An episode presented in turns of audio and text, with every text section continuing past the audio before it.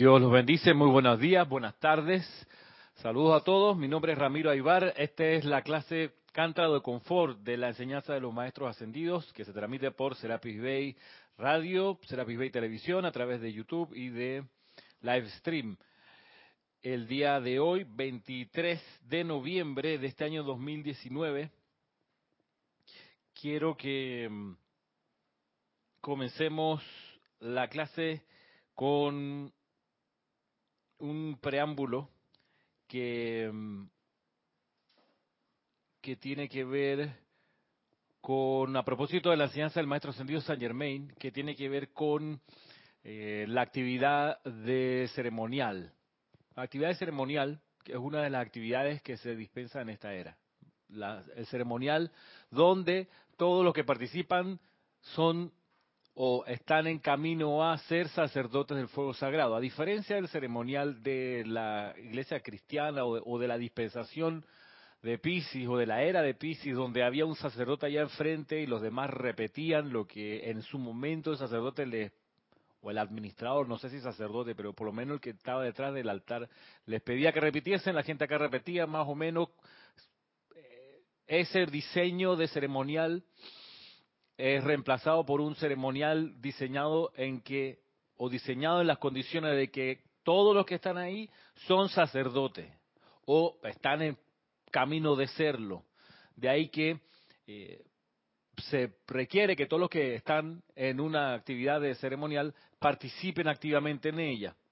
No hay algo así como me desconecto en, como en la misa, pues. ¿Qué pasa? Que hay gente que está eh, conversando entre ella y el cura oficiando ahí adelante, o chateando la gente aquí, pues, o el cura leyendo la escritura y el mundo aquí, el resto, pues, mirando, viendo, o el cura diciendo unas expresiones que no las pasa al micrófono, sino que la dice así bajito, y nadie se entera qué fórmula es la que está repitiendo el tipo allá, y tú dices, será una palabra de poder secreta que solo los privilegiados reciben, no ese es un modelo de oficio donde no se requiere realmente que el oficiante sea un sacerdote, se requiere que administre la misa, que no es lo mismo. Yo no recuerdo haber estado, y he estado en muchas misas, no recuerdo haber estado en alguna misa donde el oficiante de la misa era sacerdote, aunque sí, ¿saben? En una, misa anglicana que fui tiempo atrás, donde el oficiante, el cura anglicano, eh, él oficiaba con otros seis o siete, otros que entre ellos mujeres, y, vaya que movían energía. Claro, mm, no era la versión católica de la misa, era la versión anglicana y eso tienen de por sí una energía distinta, y mucho más activa, donde eh, incluso recuerdo que, nos repartieron a todos un, antes de entrar Aristides, antes de entrar nos repartieron un folletito donde estaban incluso las notas de las melodías que se iban a cantar, además de las letras de algunos cantos. O sea, te involucraban, te hacían participar y al final recuerdo que cuando termina la misa, que era de Pascua de Resurrección, los seis o siete oficiantes bajaron y se caminaron por el medio, estaba lleno, puede haber habido dos mil personas o mil personas, y se pusieron en la entrada del, del, del templo, la catedral gótica, se pusieron en la entrada, todo el mundo que salía era abrazado o besado o nos estrechaban la mano esos oficiantes y entonces tú salías ahí feliz porque te, te, contagiaban de lo que ellos habían hecho. Eso nunca lo he visto en, las misas católicas, que el cura termine y te espere al final, de, a la salida, para darte un abrazo y despedirse feliz porque participaste. ¿no? Aquí es un burócrata que va, lee, increíble que todavía eso, y por eso yo, yo cuestiono la, consagración de los estudiantes de la, de, la enseñanza de los maestros ascendidos que después de tantos años todavía tienen que leer los cantos. Yo digo, ¿por qué? Porque mm, después de un rato, después de un año, tú los cantos te los puedes aprender de memoria. Entonces, si necesitas el libro todavía para leer, yo cuestiono que hayas puesto tu atención en los cantos del año anterior. Lo cantaste leyendo, pero ¿cuándo te lo aprendiste? Entonces, ¿Por qué no te lo aprendiste después de por lo menos un año? O sea, miren que hay tiempo, una gabela así, para que en un año te lo aprendas, pero ha pasado que de repente Aristide viene llegando, pero si tú dices, y a mí también, pero que gente veterana, que agarra y dice, ay, vamos a cantar Uriel, y buscan el libro para cantar Uriel. Y, ¿What? Entonces, Uriel, no te lo sabes, hermano. Todavía no te lo sabes. Uriel, Uriel, gracias por la opulencia. entonces, y tantas veces que cantamos, no sé, a, Chambala, todavía, ah, leyendo el canto a Chambala. Yo digo, pero espérate, no, o sea, ya deberías, deja el libro, prueba, porque a veces es inseguridad. Solo eso, Roberto. Que si uno cierra el libro, dice, bueno, amada presencia, recuérdame cómo es el canto. Ah, porque eso es lo otro, no se, no se le llama la presencia, vamos a invocar. La amada presencia recuerda cómo es el canto y deja el libro y dice, bueno, y si tú haces el experimento en serio que va y te sale de memoria, y eso es mejor, porque entonces estás concentrado en poder meterle todo tu emocional al canto. Pero si estás leyendo, estás comprometiendo parte de tu energía en leer. Lo mismo lo, las invocaciones centrales de los ceremoniales. O sea, el oficiante ya debiera sabérsela. Toda alabanza a ti, oh todopoderosa y omnipresente luz del universo, fuente suprema de todavía yo soy. Ya debería uno sabérselo. ¿Qué es lo elocuente? Lo elocuente es que, me acuerdo, hace rato que no voy a misa, pero a las misas que yo iba, siempre el cura tenía la Biblia y decía, y en este momento el Señor, alzando el cáliz, dijo, beban y tomen todos de él. Yo, come on. Ok, o sea. Y al despedirse les dijo, mi, mi, mi pasos dejo, mi pasos doy. O sea, o sea, todavía no te prendes ese pedacín, entonces no me digas que amas tu enseñanza, tu sendero. No, eres un burócrata. Y hay un gran riesgo de ser un burócrata, de volverse burócrata en estas cosas. De que, ya, como el libro voy, lo le voy leyendo y total, aquí, como dice, se enciende la primera vela y se enciende la segunda, pero la gracia, el fuego se va a encender cuando tú le metas amor y te lo sabes de memoria. Porque es que llega un momento que ni siquiera te lo propones sabértelo de memoria, te lo aprendes, porque sí, es como la canción. Y perdón por la referencia de Ricardo Arjona, que no es de mis favoritos, pero tiene esas letras así. ¿Han visto la, canción de Ricardo Arjona, La menstruación? Se, eh, le regalo esa experiencia, hermano. En serio, yo no sabía que existía. No, no, tiene su tiempo. Raquel, increíble. Mira, se tomó el tiempo de ser una canción a la menstruación, hermano. Sí, sí, sí. sí. en serio. Es, notable, eh, digo, ha explorado todas las dimensiones posibles, pero él tiene una canción que yo conocí de mucho tiempo atrás, que es Te conozco desde el pelo hasta la punta de los pies, sé que roncas por la noche y que duermes de revés. Tu objeto de amor tú lo conoces para atrás para adelante. Si no lo conoces para atrás para adelante, yo creo que estás con tu atención dividida y a lo mejor eres un marido burócrata, porque los hay, o esposa burócrata, que las hay, que administra, yo le hago la comida, le pago las cuentas, no sé qué, pero el amor que le metiste, ¿la conoces o no la conoces? Lo mismo la enseñanza, lo mismo un ceremonial, ¿amas o no el ceremonial? ¿Amas o no la enseñanza? Si la amas, en serio que ni te tienes que proponer aprendértelo de memoria porque te lo aprendes de memoria, porque lo amas. Aritide, porque no se te va a detalle, porque estás ahí absorbiendo de cada pedacito y dices, esto es lo máximo, y al final te lo sabes, sin problema. Tú dices, ah, pero Ramiro, tú sí agarras el libro ceremonial y del cantoral y tú sí lo lees. Bueno, pues que te, te, desafío a que recuerdes además la letra, los acordes de los cantos. Así que eso sí lo que yo tengo que leer porque esos son... Y hay un montón que ya me sé. Ahora, Hoy pensaba, por ejemplo, canto a Chambala, a Gautama, a, a Kumara. O yo me sé los acordes, pero miren, ahí pensé, dice, mira, y voy a dejar el, libro cerrado, no voy a mirar. Pero dije, qué arrogante de mi parte, hermano. Qué arrogante. Voy a abrir porque tú no sabes, a veces te distrae y se te va el canto y qué acorde era, ah, qué horror. Entonces descalabro el canto. No, mejor, humildemente, por más que sienta que me lo sepa, voy a abrirlo ahí, por cualquier eventualidad curva, curva el camino y yo, ah, sí, era por aquí, y, y se evita un descalabro.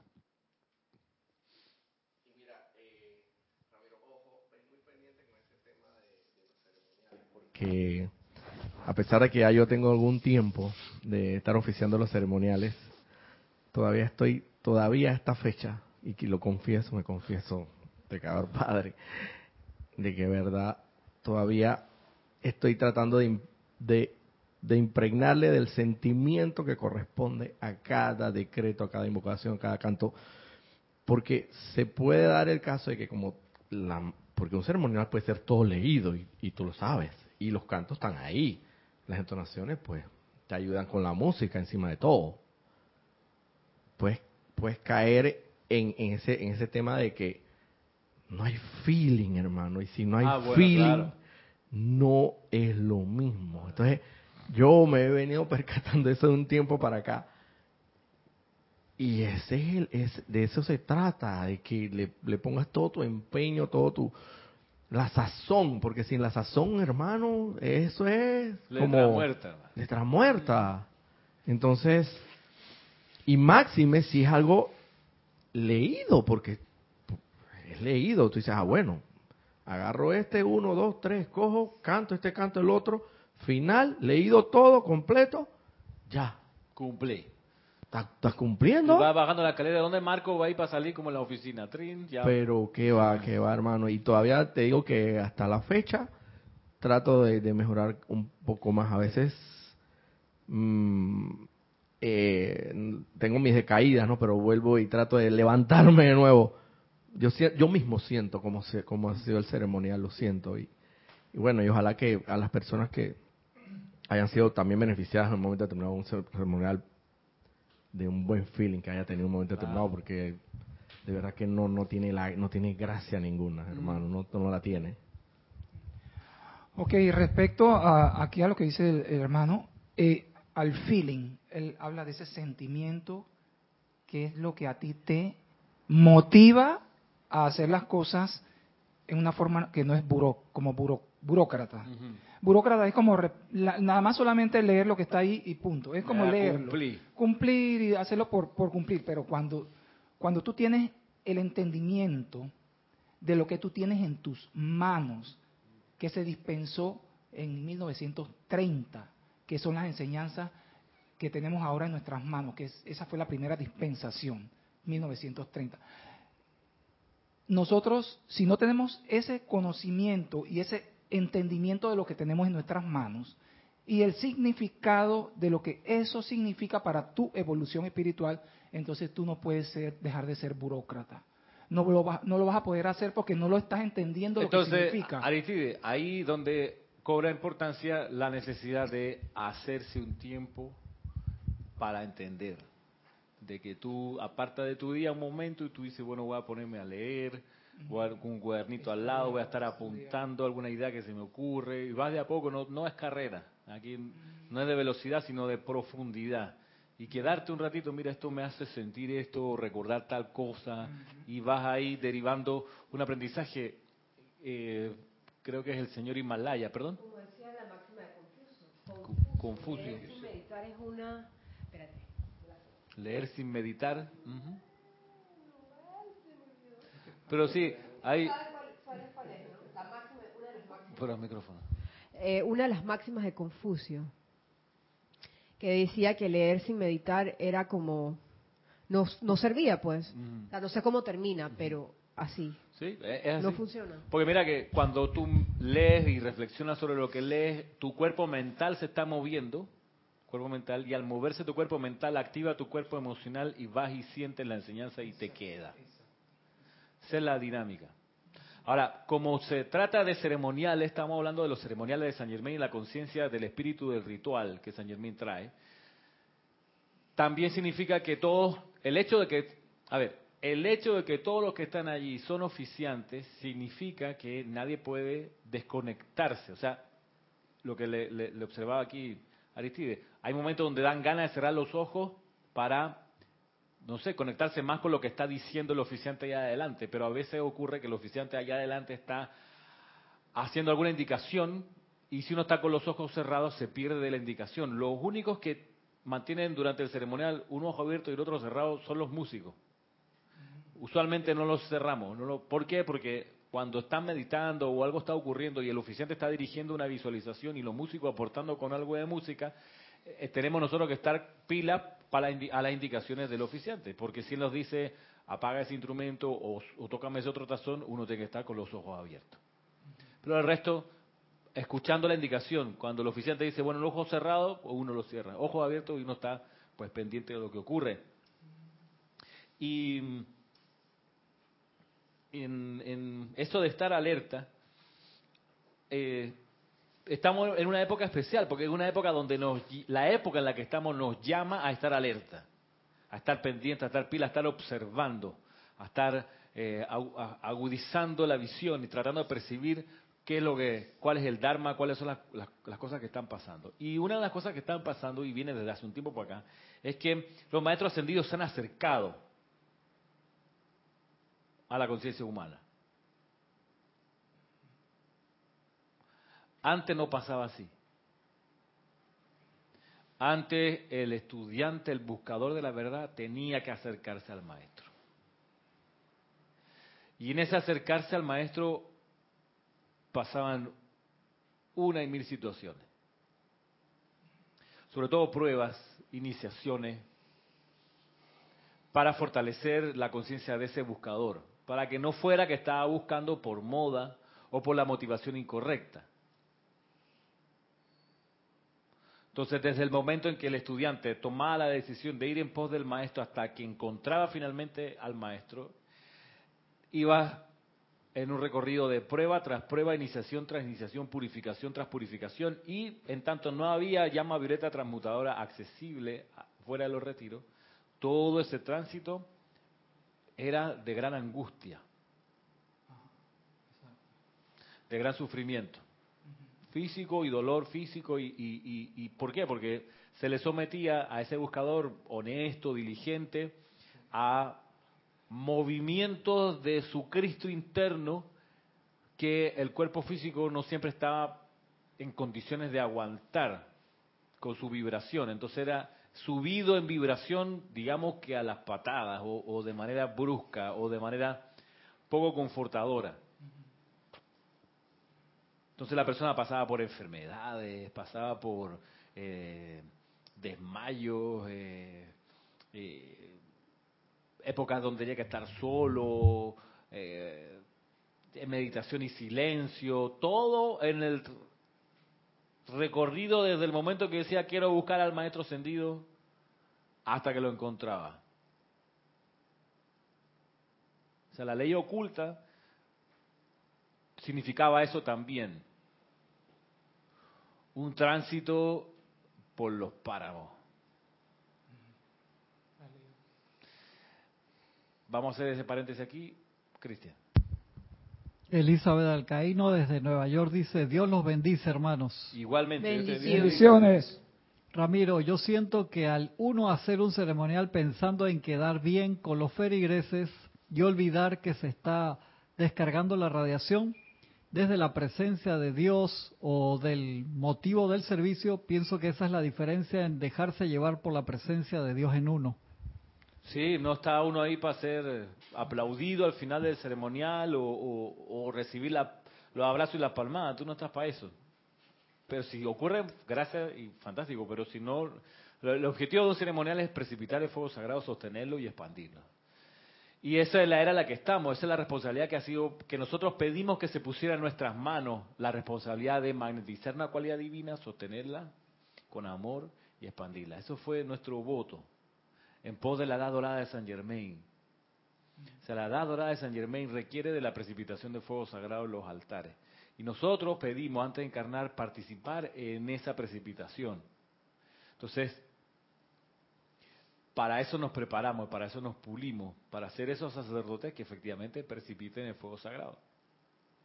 Es ahí donde, donde se, se, expande la comprensión de la necesidad de que haya campos de fuerza, que no es solo donde el grupo se reúne a dar clase, porque hay muchos grupos que se reúnen a dar clase, pero no son campos de fuerza. Campo de fuerza es la energía alrededor del lugar donde el grupo se reúne, pero el grupo se reúne ahí no solo a dar clases, sino a, a oficiar ceremoniales rítmicamente, con la actitud correcta, amorosamente, alegremente, voluntariamente.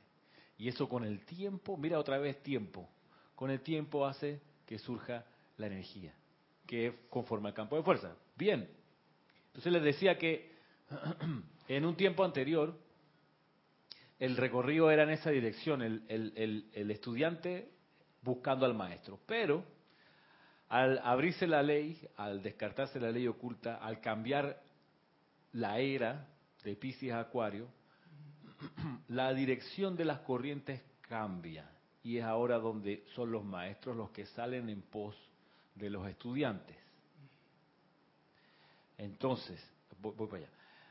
Eso pasa por, digamos, no solo razones planetarias, sino razones del sistema solar. El mismo sistema solar se está moviendo. Y eso hace que sea necesario que la humanidad ascienda en conciencia y en vibración. Entonces se comprobó que con el método del ocultismo la humanidad se demoraba demasiado en ascender en conciencia y en vibración. Entonces, la gracia de la ley abierta es que ahora los maestros ascendidos tienen libertad para salir de los retiros, de la protección de sus campos de fuerzas grupales y adentrarse a los páramos y ir en un plan como de rescate a los estudiantes que están ahí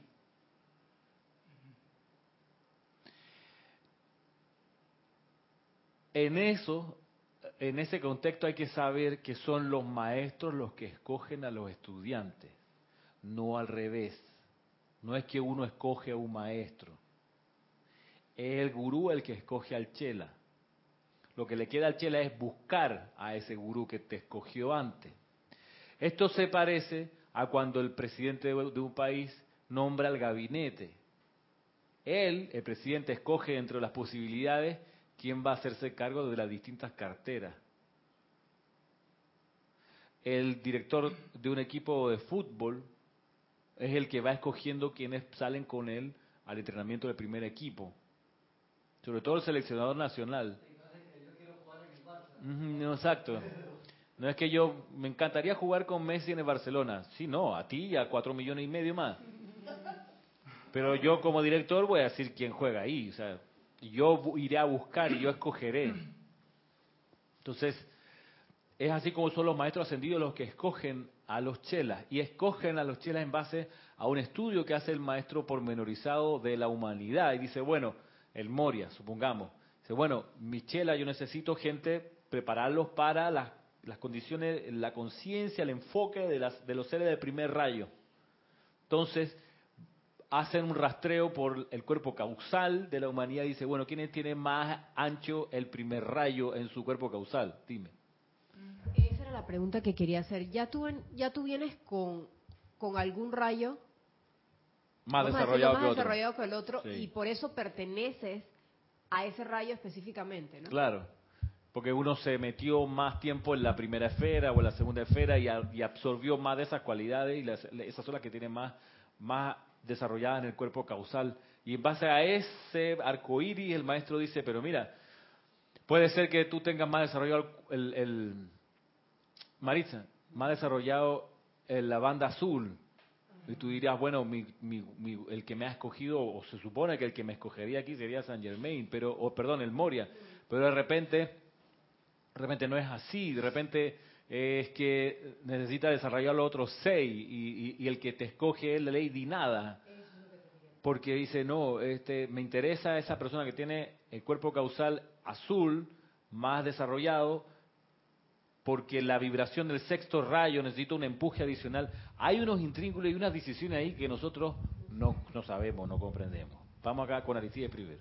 Ok, eh, el rayo al cual tú pero acá, a ver conmigo. Ok, ¿Es un comentario o una pregunta? No, voy a decir dos cositas. Un comentario respecto a lo del rayo, los rayos al, eh, rayo. El rayo al que tú perteneces o el que más, la banda que más, que más tienes desarrollada, tú te puedes dar cuenta, por ejemplo, eh, en tu juventud, qué color te gustaba más. Siempre vas a tener, eso está en el libro de Metafísica. Acá conmigo, acá conmigo. Sí, ese libro, eso está en el libro de Metafísica 21 lecciones esenciales. Eh, el color que tú preferido, digamos, cuando estabas muy joven, tú veías que siempre te gustaba el azul, el azul, ese es probablemente el que más tengas desarrollado en la esfera que hayas estado más tiempo. Otra cosa, en, eh, referente a que a la ley oculta, ese es el otro comentario, a la ley oculta, antes el estudiante tenía que ir a donde el maestro, ahora es al revés, ¿verdad? Entonces, a partir de 1952, cuando se dio la segunda dispensación a través de Geraldine Inocente, eh, en ese momento, el Moria, que fue el responsable de esto, él acordó con el tribunal kármico una cosa, que el estudiante de la luz tiene que hacer las eh, aplicaciones diarias, número uno, el primer punto. Y el segundo punto es que el estudiante tiene que eh, dedicarle tiempo a las enseñanzas, estudio, el estudio de los libros ah, del Puente a la Libertad. Ese fue el acuerdo en que se llegó. ¿Qué sí, sucede vamos, si, vamos para allá, vamos para allá. ¿Qué sucede si no el estudiante no hace esas dos cosas? Las aplicaciones diarias y el estudio de los libros del Puente de la Libertad al maestro El Moria, que fue el responsable, lo penalizan con karma. Ahí lo dice en el libro de De alguna manera, sí, exacto. No, tiene que responder por esa energía que él no tiene que responder por eso y él gana karma por omisión sí, sí, si de el los estudiante estudiantes. no logra eso. Por eso Mm. era lo que estaba diciendo usted de, de- del asunto de que los maestros, ahora es al revés. O sea que el mismo Moria, el, el mismo amado maestro del Moria, él puede estar detrás de, de, un, de los líderes eh, grupales, eh, de, de líderes de, como ustedes así, ¿no? Que son líderes, para impulsar a los estudiantes de la luz a hacer esas dos cosas, las aplicaciones diarias y el estudio de los libros del Puente de la Libertad, que fue la enseñanza que se descargó en 1952 a través de Geraldine Inocente. Ok. Ella fue la que, hizo- la que se usó como mensajera autorizada. Eso es lo que quería decir para aclarar solamente sobre lo de que los maestros van y vienen, ¿no? Sí, sí. Ahora es al revés la cosa, ellos vienen a nosotros. Pero los líderes grupales son los responsables de que los estudiantes hagan esas dos cosas. Yo lo que quería decir era que, al respecto de lo que tú hablabas, de... No me habías dicho eso. Vamos, vamos, vamos.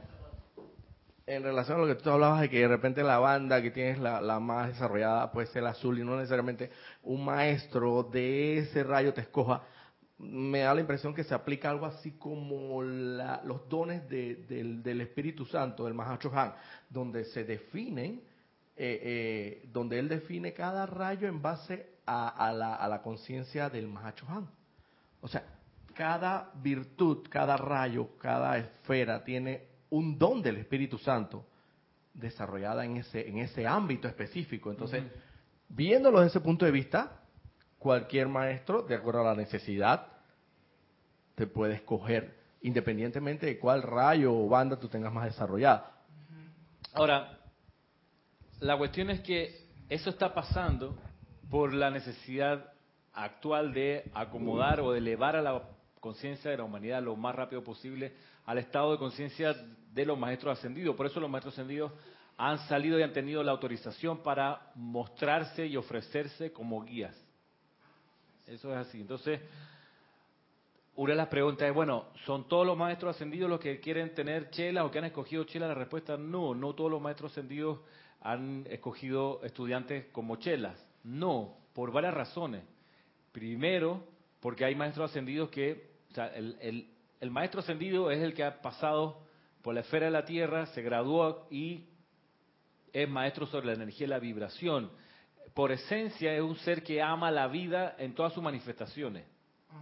Una manifestación de la vida es la humanidad. Hay otras millones de manifestaciones de la vida distintas. Y hay maestros ascendidos que no les interesa tener chelas. Porque hay, como así, hay seres humanos que quieren ser banqueros, y otros quieren ser profesores, y otros quieren ser políticos, otros quieren ser abogados, da lo mismo. O sea, así los maestros ascendidos tienen otras actividades y ocupaciones. Por ahí eh, se habla, si ustedes ven la- las descripciones del- de las transmisiones de la llama, hay maestros ascendidos que son músicos y que se dedican a hacer música. Y tienen eh, bandas, no sé, gru- orquesta, coro, instrumentos que no conocemos y ellos los tocan en sus ceremoniales y para ellos es su manera de amar la vida así, haciendo música. Tú dices, bueno, no tienen algo más útil que hacer. Espérate, un momentito. La música es fundamental en todo esto. En todo caso, la humanidad, si me perdona si con esto hiero el ego de alguien, pero la humanidad, creo no equivocarme al decir que la humanidad es de lo, de lo, de lo menos importante en el universo. O sea, tenemos la llama triple y capacidad de crear así como Helios y Vesta, pero me perdonarán, pero a la hora de comparar la importancia de la humanidad al lado del reino angélico, el reino angélico nos gana lejos. El reino angélico es lejos más importante. El reino angélico, lo dicen los maestros, si tú retiras a los ángeles de un planeta, el planeta se seca, desaparece, no sirve. Si retira a los humanos del planeta, el planeta florece, cuño, la, atmósfera se purifica. Los, o sea, en serio, los ríos, otra vez, las aguas cristalinas, las playas, eh, todo florece, fructifica, crece y se reproduce si saca al ser humano de la ecuación. Entonces, ponme en la balanza. ¿Quién es más importante al final para elevar la vibración de la Tierra? ¿La hueste angélica o la raza humana? La, yo, en mí hoy, postura, mi conciencia hoy, lejos la hueste angélica. De hecho, bien lo dice Saint Germain, dos tercios del logro de toda edad dorada depende de la hueste angélica, no de la humanidad. Entonces, agradezcamos que hay algunos maestros con el suficiente amor para voltearse hacia la humanidad y decir, bueno, yo quiero prepararlos porque ellos son parte de mi elemento, eh, los amo y quiero ayudarles. Y son esos maestros que tienen la conciencia de esa de que uno ve en las películas de, de, guerra donde dice, ni un hombre dejamos atrás. O sea, aunque esté herido y el helicóptero esté ya despegando, me bajo el helicóptero y parto a buscar quién se quedó atrás, líneas enemigas. Y esa es la gracia de esos maestros. ¿Y quiénes son los maestros ascendidos que se ofrecen para ir en, este, en pos de este rescate? De la investigación que yo he hecho de los libros de los maestros ascendidos, he encontrado que son de arriba para abajo, digamos, de jerarquía, el señor Gautama, el señor Maitreya, Kusumi, Jesucristo ascendido, el señor Himalaya. Los siete, el Mahacho Han, más los siete Chohanes. Y seis más siete son trece. ¿sí? Más Lady Guanyin, catorce. Y, y el señor Surya, quince. No, y el Elohim Vista lo revisé bien y lo que hace el Elohim Vista cuando habla de, los, de los chelas es una recomendación a los chelas que aprendan a controlar la atención, la concentración, pero no es que él diga, mis chelas, yo les pido, ta, ta, ta, y el señor Ling, perdón, es otro de los que sí anda en pos de chelas. Eh, la Madre María, curioso porque ella no habla de sus chelas, sino de sus estudiantes, habla de estudiantes en general.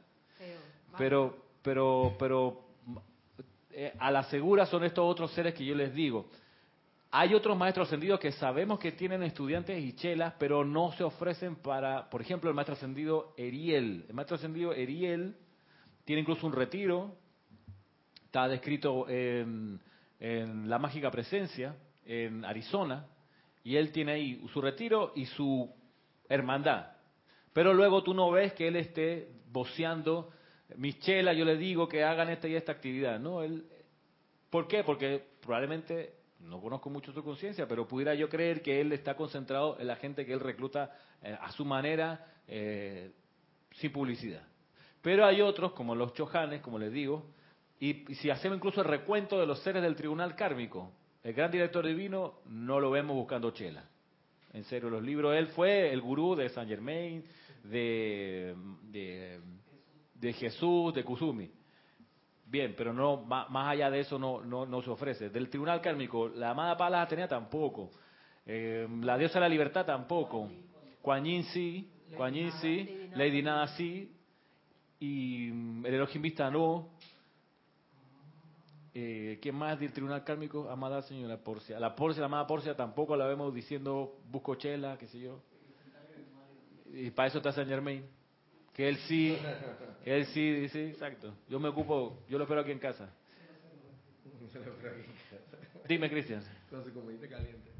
Dice Valentina de la Vega, y si retiras a los elementales, adiós a la vida en la tierra. Bueno, pues entonces. Tienes otro comentario acá también de Angélica de Chillán, Chile. Dice, bendiciones Ramiro y a todos. Igualmente, bendiciones para ti. Escuchándote escuchándote, el estado de alerta consciente es vital cuando has comprometido tus energías.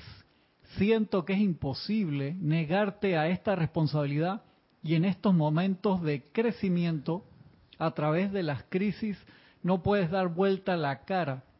Esta enseñanza no ha llegado a nuestra vida porque sí, ni porque lindos. es para ser aplicada. Es hora de poner la plata donde pones la... ¿No llegó a la otra Boca. parte? Tiene que ser Boca, que salió antes Boca que lo demás. Te puedo pasar los hermanos que reportaron sintonía. Bueno, por gracias. Valentina de la Vega, de Madrid, España, Arraxa Sandino desde Nicaragua, Consuelo Barrera desde Las Vegas, Elizabeth Alcaíno desde Nueva York, Elizabeth Aquisi desde San Carlos, Uruguay.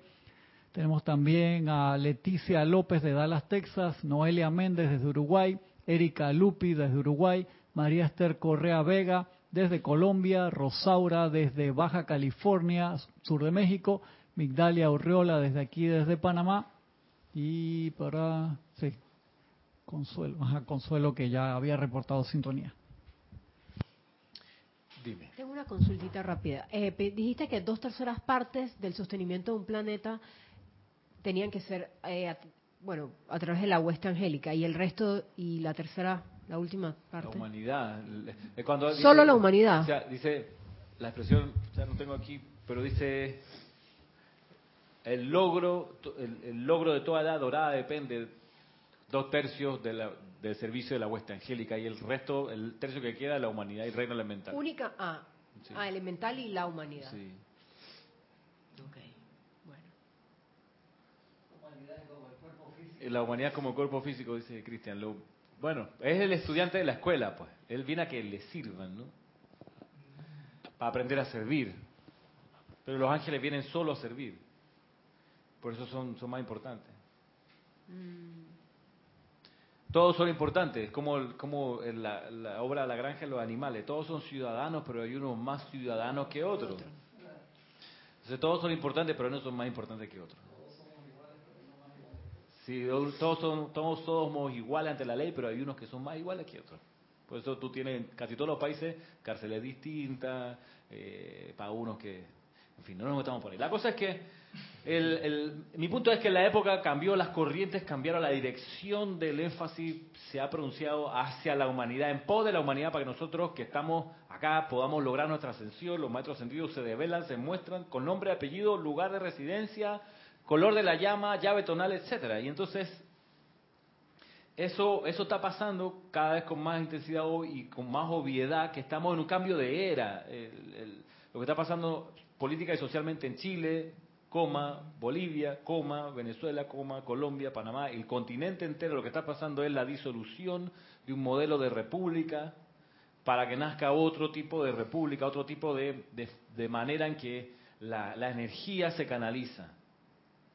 Hasta hace un tiempito atrás la energía se canalizaba a través de los partidos políticos y las elecciones. O sea, las demandas de la población van en, la- en el recorrido de un partido político, él gana un puesto en la asamblea o gana una presidencia y ahí se canaliza la energía y se reparten las decisiones en por de esas demandas. Pues eso es lo que se está pulverizando y se está en un momento de amanecer de otra cosa, de otra república, de otra manera de organizarse.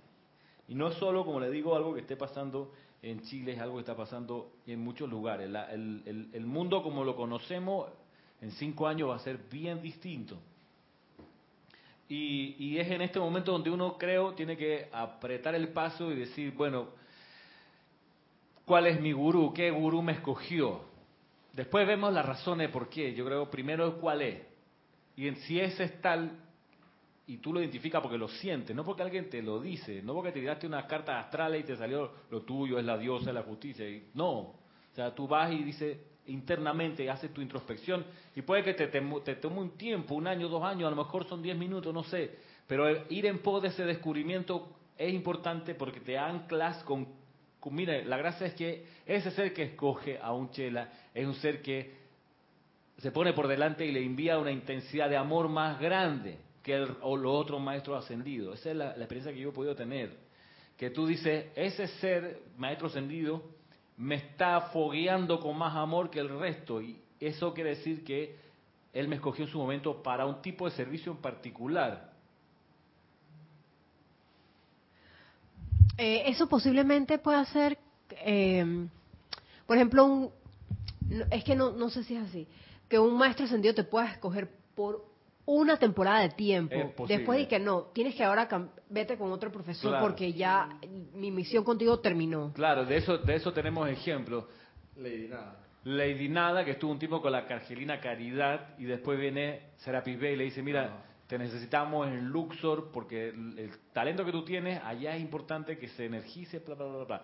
Tenemos el ejemplo de Kuzumi y el Moria, que eran discípulos del Mahacho Han, y el Mahacho Han los manda que vayan a estar un tiempo con el señor Himalaya, y se fueron para allá.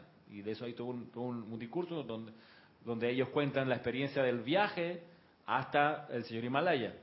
Y donde llega el Moria y dice, bueno, yo llegué a Don Señor Himalaya y por andar de mal humor no entendí nada, no escuché nada. Pero Kusumi, que venía en otro plan de reverencia por la vida de la cosa, sí entendió toda la enseñanza del maestro. Yo aquí, por haber estado echando humo por la oreja, sí. Entonces ahí yo aprendí una lección muy grande, dice el Moria. O sea, tengo que bajar la revolución eh, y en fin. Eh, eh, estoy estoy eh, volviéndolo muy sencillo lo que les digo de la experiencia esta de Moria y Kusumi. Un día podemos dar esa clase con más detalle.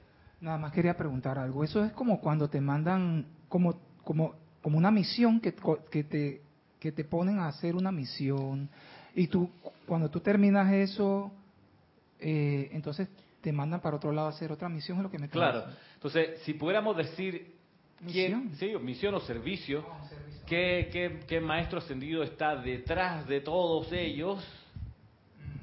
¿Cuál es? Yo creo que ahí la respuesta y los maestros nos lo, nos lo han facilitado.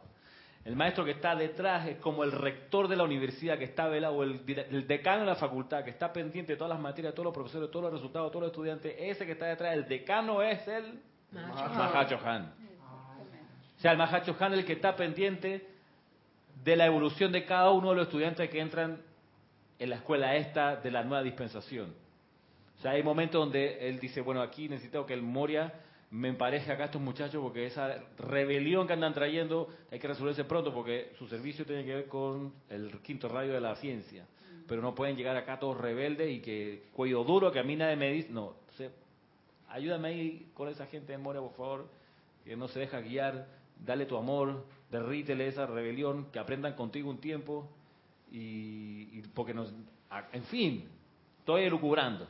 Pero vamos ahora a la enseñanza del maestro ascendido Saint Germain, que es lo que nos convoca aquí hoy. Y es lo siguiente, dice acá en la página 18 de Diario del Puente de la Libertad Saint Germain, volumen 1, dice lo siguiente, el primer requisito para escuchar y sentir la llave tonal de un maestro es el control de la energía en el aura. El primer requisito para escuchar y sentir la llave tonal de un maestro es el control de la energía en el aura. O sea, no sé si se entiende mi énfasis. Nos toca ir a descubrir cuál es el gurú que te escogió. ¿sí? Entonces, para lograrlo, tenemos que lograr sentir esa vibración de ese maestro y, y- y- y, dice escuchar la, la llave tonal.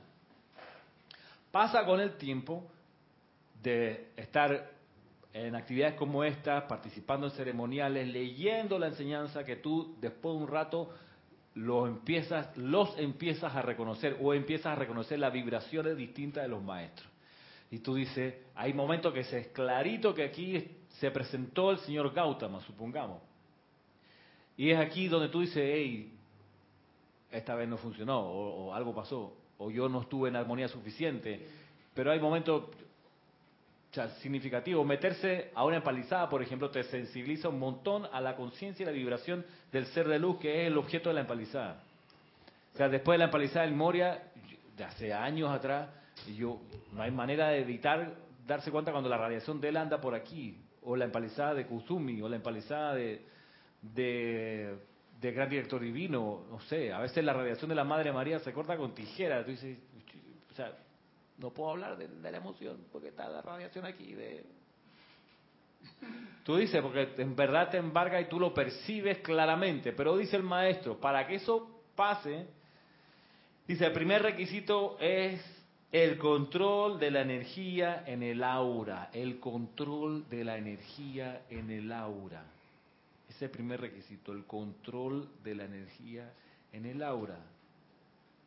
Tú logras ese control con tu meditación, pero también lo logras con tu autodisciplina, porque sacas de ti el hábito de descontrolarte. Por ejemplo, pensar en voz alta, ese es un descontrol. Tú necesitas ese control de tu mente de tu boca para no decir lo que estás pensando. Es sencillo, pero sencillo decirlo, pero ese control, estamos hablando de autocontrol. Como le he dicho otras veces, que es preferible que te conozcan por callado que por verborreico. Es preferible que tú agarres la disciplina de que tu silencio eh, lo vas a romper cuando tus palabras sean más doradas que ese silencio. Eso es mejor en esto, si en realidad quieres sentir y escuchar la llave tonal del maestro. O sea, y tú dices, no, pero yo soy todo elocuencia y conmigo pasa un micrófono que yo puedo hablar tres horas seguidas. Dice, está duro. Pero tampoco vamos a estar en el letargo. No, no, no es letargo, es autocontrol. No, es el camino del medio. El camino del medio. El camino del El camino del medio. Sí. Ni para la izquierda ni para para la derecha. Vuelvo otra vez, dice, el primer requisito para escuchar y sentir la llave tonal de un maestro es el control de la energía en el aura y llevarla a una semblanza de terremoto. No, a una semblanza de quietud. A los niños tú no puedes eh, forzar a esto, porque los niños son que ellos quieren andar corriendo y está bien. A un cachorrito, él quiere andar por ahí feliz, revolcándose. Pero a un adulto, ya tú le pudieras pedir, hey, vamos a buscar la semblanza de quietud, compañero. Que seas capaz de estar quieto. Mira tú. Es sencillo, ¿no? Dice, aquí la música, estoy leyendo, aquí la música es el medio natural mediante el cual puede aquietarse el alboroto del diario bregar. El desarrollo de la terapia musical es una de las actividades principales del rayo ceremonial para el futuro. Pero mientras tanto, hasta que una mayor cantidad de personas llegue a entender la actividad en el futuro cercano, nosotros debemos esforzarnos por aquietar los cuerpos internos de los estudiantes, particularmente después de que han venido del mundo externo, donde están involucrados en crear y disolver una miríada de formas sombrías en la cuestionable tarea de ganarse la vida.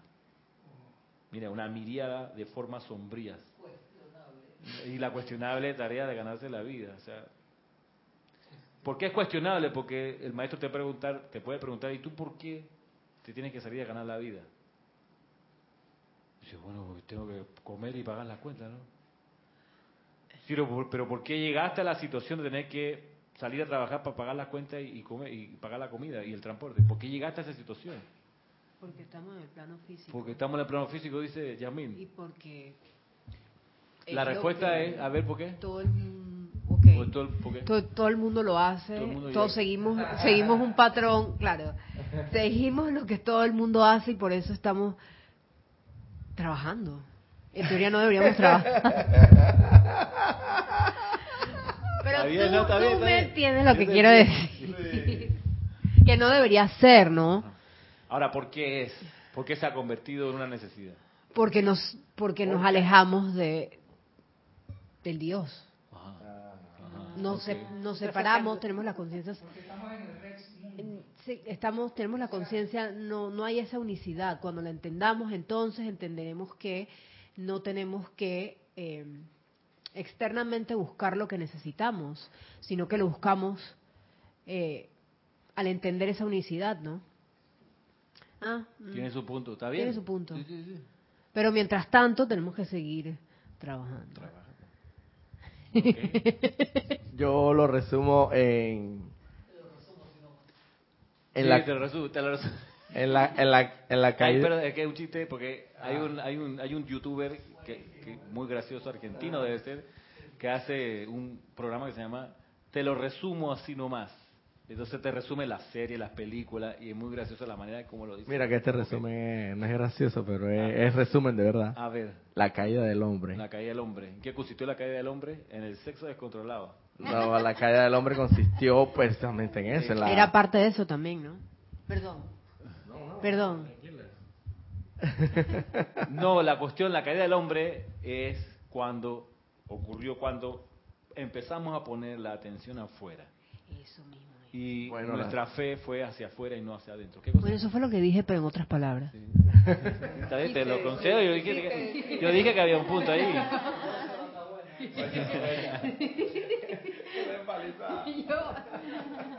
y los y los rezagados tu- los rezagados tuvieron la culpa de eso. Dice Aristides. Claro, así es. Nosotros dos. Tú sabes que tú, tú y yo podemos, podemos ser rezagados. Claro que sí. ¿Quién dice que no? Yo soy bien rezagada. Sí, no, que no es, ¿eh? Yo soy un ángel Este encarnado. este es un rezagado evolucionado. Eh, sí. Ay, En el- Evolucionado, porque sabe negar la vaina. Bien, eh, está bien. Es interesante lo que está pasando aquí. Es un sarcasmo. Está bien, está bien. Bien, eh, a propósito de que eh, nosotros nos esforzamos por aquietar los cuerpos internos de los estudiantes. Ah, porque que- es que nos detuvimos en esto de que particularmente después de que han venido el mundo externo, donde están involucrados en crear y disolver una mirada de formas sombrías en la cuestionada tarea de ganarse la vida. Sí, pues nos tenemos que salir a ganar la vida porque pusimos nuestra, nuestra atención afuera por mucho tiempo, en un proceso que tomó también mucho tiempo. Eh, y dice uno de los maestros ascendidos que, espérense, o sea, paciencia, porque así como les tomó tiempo poner su atención afuera y creer que de afuera venía, también les va a tomar un tiempo recoger y, des- y anclarse realmente adentro y que todo el suministro venga de adentro.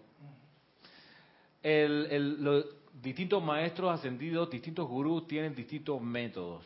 El método del maestro ascendido Serapi Bey es el de corta distancia. Avasallador. Es avasallador y te dice, mira. Resolvamos esto sin dilación. La ma- te vienes a Luxor y aquí te enseñamos a sacar hasta la comida desde la llama triple en tu corazón, la ropa que te va a vestir, todo eso, bueno, con precipitación, visualizándola, Para no tener que trabajar. para no tener que salir a trabajar. Estoy todos los días con el Elohim de la pureza en esto. Este es un trabajo fuerte. Trabajo con servicio, que no es lo mismo. Sí. A Dice Cristian. Migdalia Urriola de aquí de Panamá, dice, yo no pienso que los rezagados tuviesen la culpa de No, la sí, caída del fue- hombre. gracias, Migdalia. Fue una pelada de cable aquí de, de, Aristides. No- es cierto, gracias, Migdalia. Mili, gracias por el punto. Sí, Aristides, Cocorrón. Pues no, lo- lo- lo- lo- no hay aquí culpa. No existe culpa, no existe cruz, como dice la canción. Eh, sí, no es cosa de echarle la culpa, sino nosotros la responsabilidad que tenemos. La responsabilidad que, responsabilidad que tenemos es de un tamaño gigantesco porque tenemos en nuestras manos la enseñanza de los maestros ascendidos. Eso es tamaña responsabilidad. Y hay gente que mira esto y dice, si esa es la responsabilidad, a mí no, como que no me interesa mucho porque que, ¿cómo hago? Y ya. Pero volviendo acá, Serapi B dice, mira, lo que hay que pasar, lo que hay que lograr es que te canses de la tontería de los sentidos, de depender de lo que está afuera y anclarte adentro y decir y cómo desde adentro tú empiezas a reorganizar tu universo con la precipitación que tiene, con tu poder de visualización, de calificación y de atención. Mire que una de las cosas que está pasando en Chile, del estallido social este que lleva 35 días, anoche, ayer se saquearon como seis otros supermercados, van, no sé, 300 supermercados saqueados, destruidos, quemados, etcétera. Y además, coma, malls, centros comerciales también han sido atacados, quemados, etcétera. Y no dejan la misma gente que se reanude el fútbol. Porque allá es uno de, de los, de los deportes, el deporte de- más importante del país, que arrastra más gente, más plata. Y las mismas hinchadas. Ayer iba a comenzar un partido de un equipo A y B, se metió a la barra del equipo C, dijo, no, no hay partido, no, no, no, no. Entonces, ¿qué es lo que está pasando? Si lo miramos espiritualmente, es que hay una fuerza que está tratando de evitar que nos sigamos distrayendo. Que nuestras distracciones son, ¿qué puedo comprar en el mall? ¿Qué puedo, cómo me puedo distraer? Todo externo. Está privándose de distracciones a la gente. Y lo dicen así, miren, no nos concentremos porque lo importante es acá resolver esto primero. Que es, como le digo, la reorganización de cómo vivimos en colectivo. Pero, para no des- desviarnos hacia allá, perdóname Roberto, pero que quiero avanzar un poquito. no, no, no. Dice aquí, el segundo, el primer requisito dijimos que es el aquietarse. Segundo requisito, dice, para escuchar y sentir la llave tonal de un maestro consiste en purificar y disolver las sombras que conforman la vestidura de la personalidad y las cuales cambian con cada día que pasa. Las sombras que conforman la vestidura de la personalidad cambian cada día que pasa. Yo no sabía eso. Aquí. Cuando me dice, puedes ir más, ondear al punto. Dice, el segundo requisito para escuchar y sentir la llave tonal de un maestro consiste en purificar y disolver las sombras que conforman la vestidura de la personalidad y las cuales cambian con cada día que pasa. Y aquí tenemos el comienzo del uso del fuego sagrado, es la aplicación que hablaba hace tiempo, hace un principio de la clase de Aristides. Por un lado, lo primero es aquietarse para escuchar y sentir la llave tonal de un maestro y luego viene la necesaria purificación de las vestiduras de la personalidad que cambian con cada día. Y en esa purificación viene el uso del fuego sagrado. Todo esto al final es que no nos podemos quedar en que escuchamos y sentimos la llave tonal de un maestro, porque yo además yo le puedo develar y decir aquí, para escuchar y sentir la llave tonal del maestro ascendido Saint Germain, haz sonar la nota do sostenido y fa sostenido, junta o separada. Hazla sonar y vas a sentir la llave tonal del maestro ascendido San Germain. Esa combinación es única, no se siente, no se logra esa vinculación con otra combinación de notas, sino con do sostenido y fa sostenido. Lo mismo que para, para percibir, para sentir y escuchar la llave tonal de los seres del quinto rayo es la nota re y la nota la. Tú dices, bueno, pero si toco do y sol da lo mismo. No, es entre re y el la. En, ese, en esa vibración es que tú percibes la llave tonal del maestro. El, maestro, el maestro ascendido, el poderoso Victory. Re, fa sostenido, la y si. Que, que es la, entrada al canto también de Victory. En tu jardín es re, fa, la, si. Ahí está también. Esas son combinaciones que te permiten percibir sentir y escuchar. Pero no nos podemos quedar en sentir y escuchar al maestro.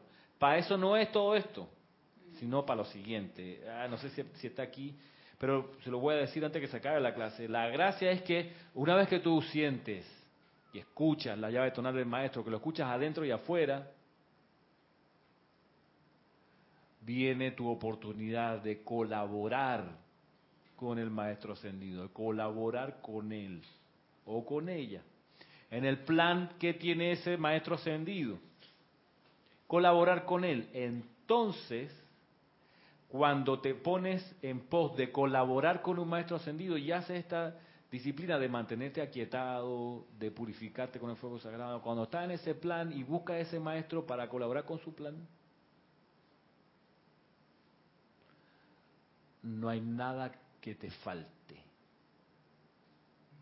de ahí en adelante. Porque el maestro que te escogió hace tiempo atrás para hacer un plan que él vio, para entusiasmarte luego con ese plan, te toma como quien toma a un empleado valiosísimo, un pupilo, que te va a hacer por ti un servicio que tú no puedes porque eres maestro ascendido, estás en los niveles internos, pero tú que estás aquí en el plano externo, si puedes hacer el servicio que el maestro vio que se necesita. Entonces el maestro dice, bueno, para poder hacer este servicio, aquí está mi mesada, ¿ve? Pan, porque es mi servicio, el del maestro. Aquí está, necesitas una vivienda en estas condiciones, pan. Aquí está, necesitas transportarte aquí para allá para hacer el servicio. Fo, ahí va también. Te empieza a equipar y tú dices, espérate, lo que tengo entonces es gracias al amor del maestro que está empujando a través de mí una manifestación del plan divino. Entonces, el auto que tengo para manejar, la ropa que uso, ha sido debido al amor y a los electrones de ese maestro que me está ayudando.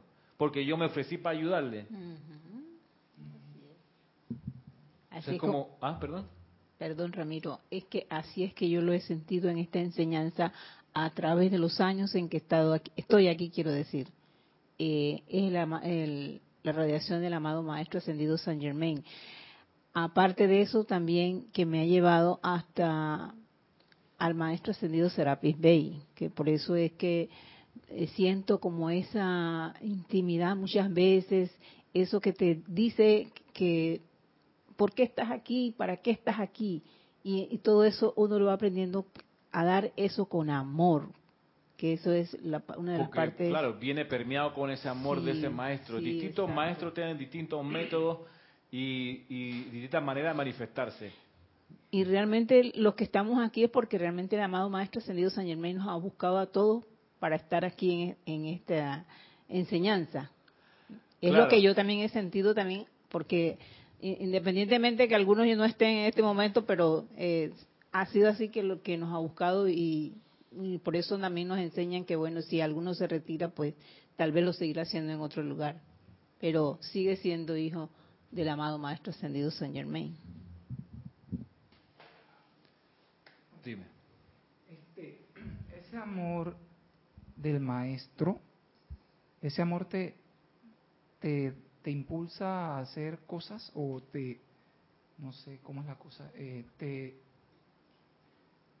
te- eso mismo, te, te impulsa a hacer cosas que, que tú hagas, eh, cualquier cosa que tú hagas para, para brindar un servi para brindar un servicio.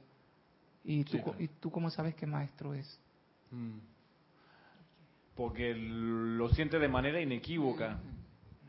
Y si siente de manera inequívoca un impulso, es ahí donde uno, con sensatez, dice, voy a filtrar esto que estoy sintiendo con el discernimiento que me enseñan, que es todo aquello que tu conciencia traiga a ti, que te hace humilde, amoroso, armonioso y puro. Eso viene de Dios, viene de tu Cristo interno, del Maestro, como le querramos llamar. Humilde, amoroso, armonioso y puro. Si no, si no cumple esas condiciones, no es un soplo que venga de arriba. Y a veces pasa que uno siente cosas intensas, pero no te vuelven amoroso, por ejemplo, sino amargado. No te vuelven humilde, sino arrogante. No te vuelve puro, sino deshonesto. Sí. ¿Ah? Me ha pasado. Me ha pasado y, y sé que ahí tengo que percatarme que, que tengo que utilizar mejor ese aporte de energía que se me ha dado. Porque a veces me pongo como que pienso que soy más que los demás y eso no debe ser. Como, su, como un punto de superioridad espiritualmente hablando. Ujú. Espiritualmente. El orgullo, el famoso gusanillo del orgullo espiritual me ataca fuertemente y los maestros ascendidos lo dicen claramente. Se va con sutileza y es te carcome totalmente. Claro, sí, sí. Es el que te jode sin, sin que sin que te des ni cuenta. Cuando estás metido ya en la en la arrogancia del orgullo Sí. de que yo, tú sabes, ¿no? por encima de los demás. Cristian. Tiene dos comentarios. Uno de Mili, de aquí de Panamá, dice, pienso que no podemos seguir culpando a otros por lo que nosotros mismos no hacemos. Y es en no permitir que nada ni nadie nos saque del control. Bueno, pues sí, y recordando que la, aquí dice el maestro que dice en la involucrados, dice en crear y disolver una miríada de formas sombrías.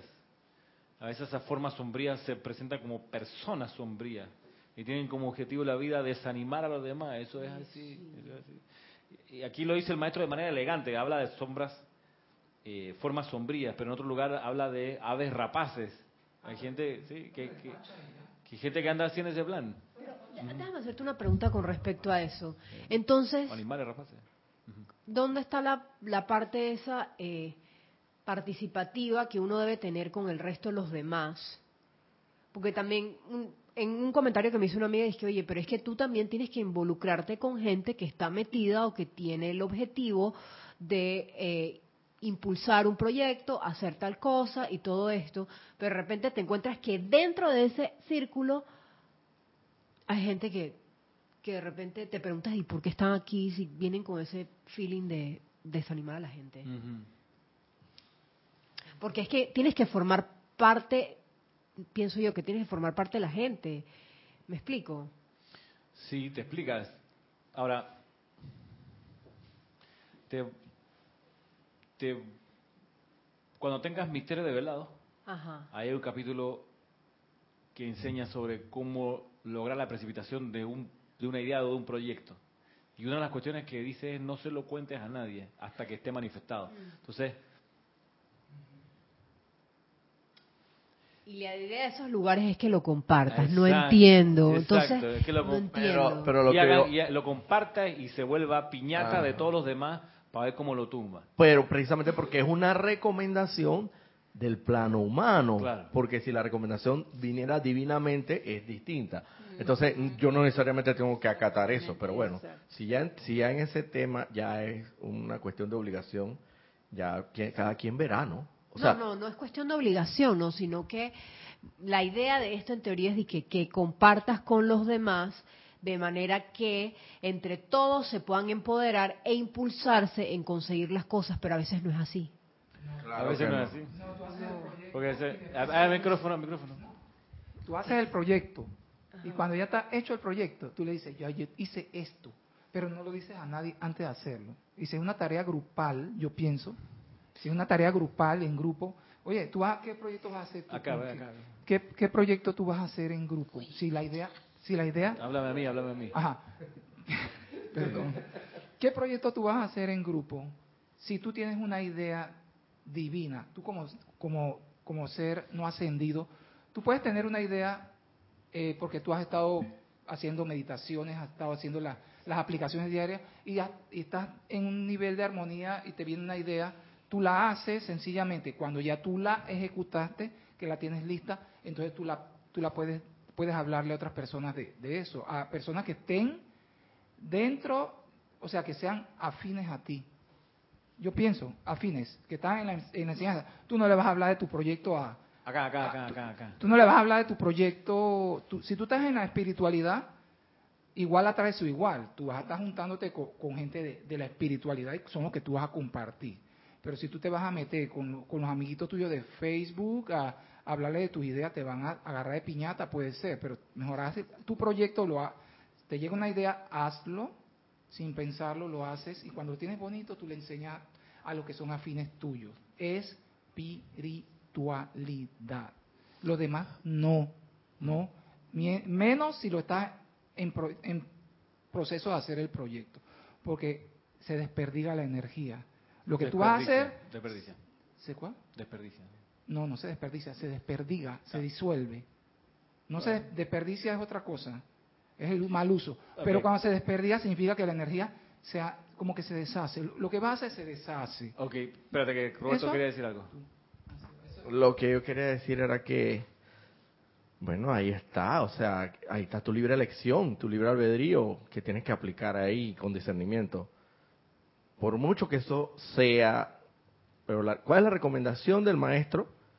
No decírselo a nadie, entonces, ¿cómo vas a hacer? O sea, a nadie, ni siquiera a tu grupo, entre comillas, espiritual o no espiritual, porque en realidad, o sea, todavía somos seres no ascendidos y, y el hecho de que, de que estemos en un grupo espiritual no significa necesariamente que seamos, estamos, vamos a decir que conocemos la enseñanza, todo esto, la aplicamos, tratamos de aplicar en la medida de las posibilidades máximo de capacidad, pero bueno, a veces se nos sale lo humano, hermano, y, y uno no sabe por dónde viene, por dónde viene la- el, el tema, y, y- y es como decírselo a nadie mientras esté en proceso. Cristian.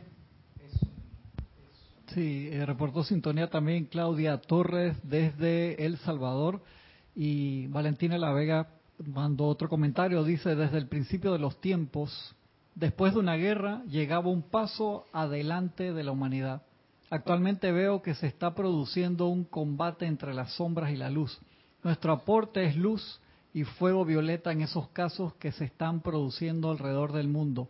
Tenemos una gran oportunidad. ¿Quién era? Valentina. Sí, en eso, esa es la gracia de esta época, que hay bastante eh, tela que cortar y oportunidades para, para servir. Aquí el maestro luego, ya se nos fue el tiempo de la clase, explica cómo es que él aprendió a usar el fuego sagrado y, me interesa que lo, revisemos eh, con, calma, cómo es que él lo, lo hacía, porque va a servir para lo que nosotros podemos hacer hoy. Él no lo cuenta para divertirse o divertirnos, sino para hacer un punto de enseñanza y mostrarnos cómo es que se hace el asunto de usar el fuego sagrado. Para los que tengan el libro, está en, en el capítulo 5, Causa de la Liberación. La primera parte es la que, la que me interesa que, que miremos. Entonces, quedando hasta aquí por hoy, eh, pensando en estas cosas, en buscar al gurú para colaborar con su plan y, y todo lo que eso puede desencadenar, me despido invitándolos para la próxima semana, ya fin de mes. Ya hoy, si hoy es 22, la otra semana es 20, si hoy es 23, la otra semana es 30 de noviembre. 30 de noviembre. Thanksgiving, Thanksgiving fu- es el que Este viene. jueves que viene. Jueves que viene. Recuerden que Que es libre. que es libre acá en Panamá. Allá, allá también. Allá también por Thanksgiving, Ah, acá por, por la independencia.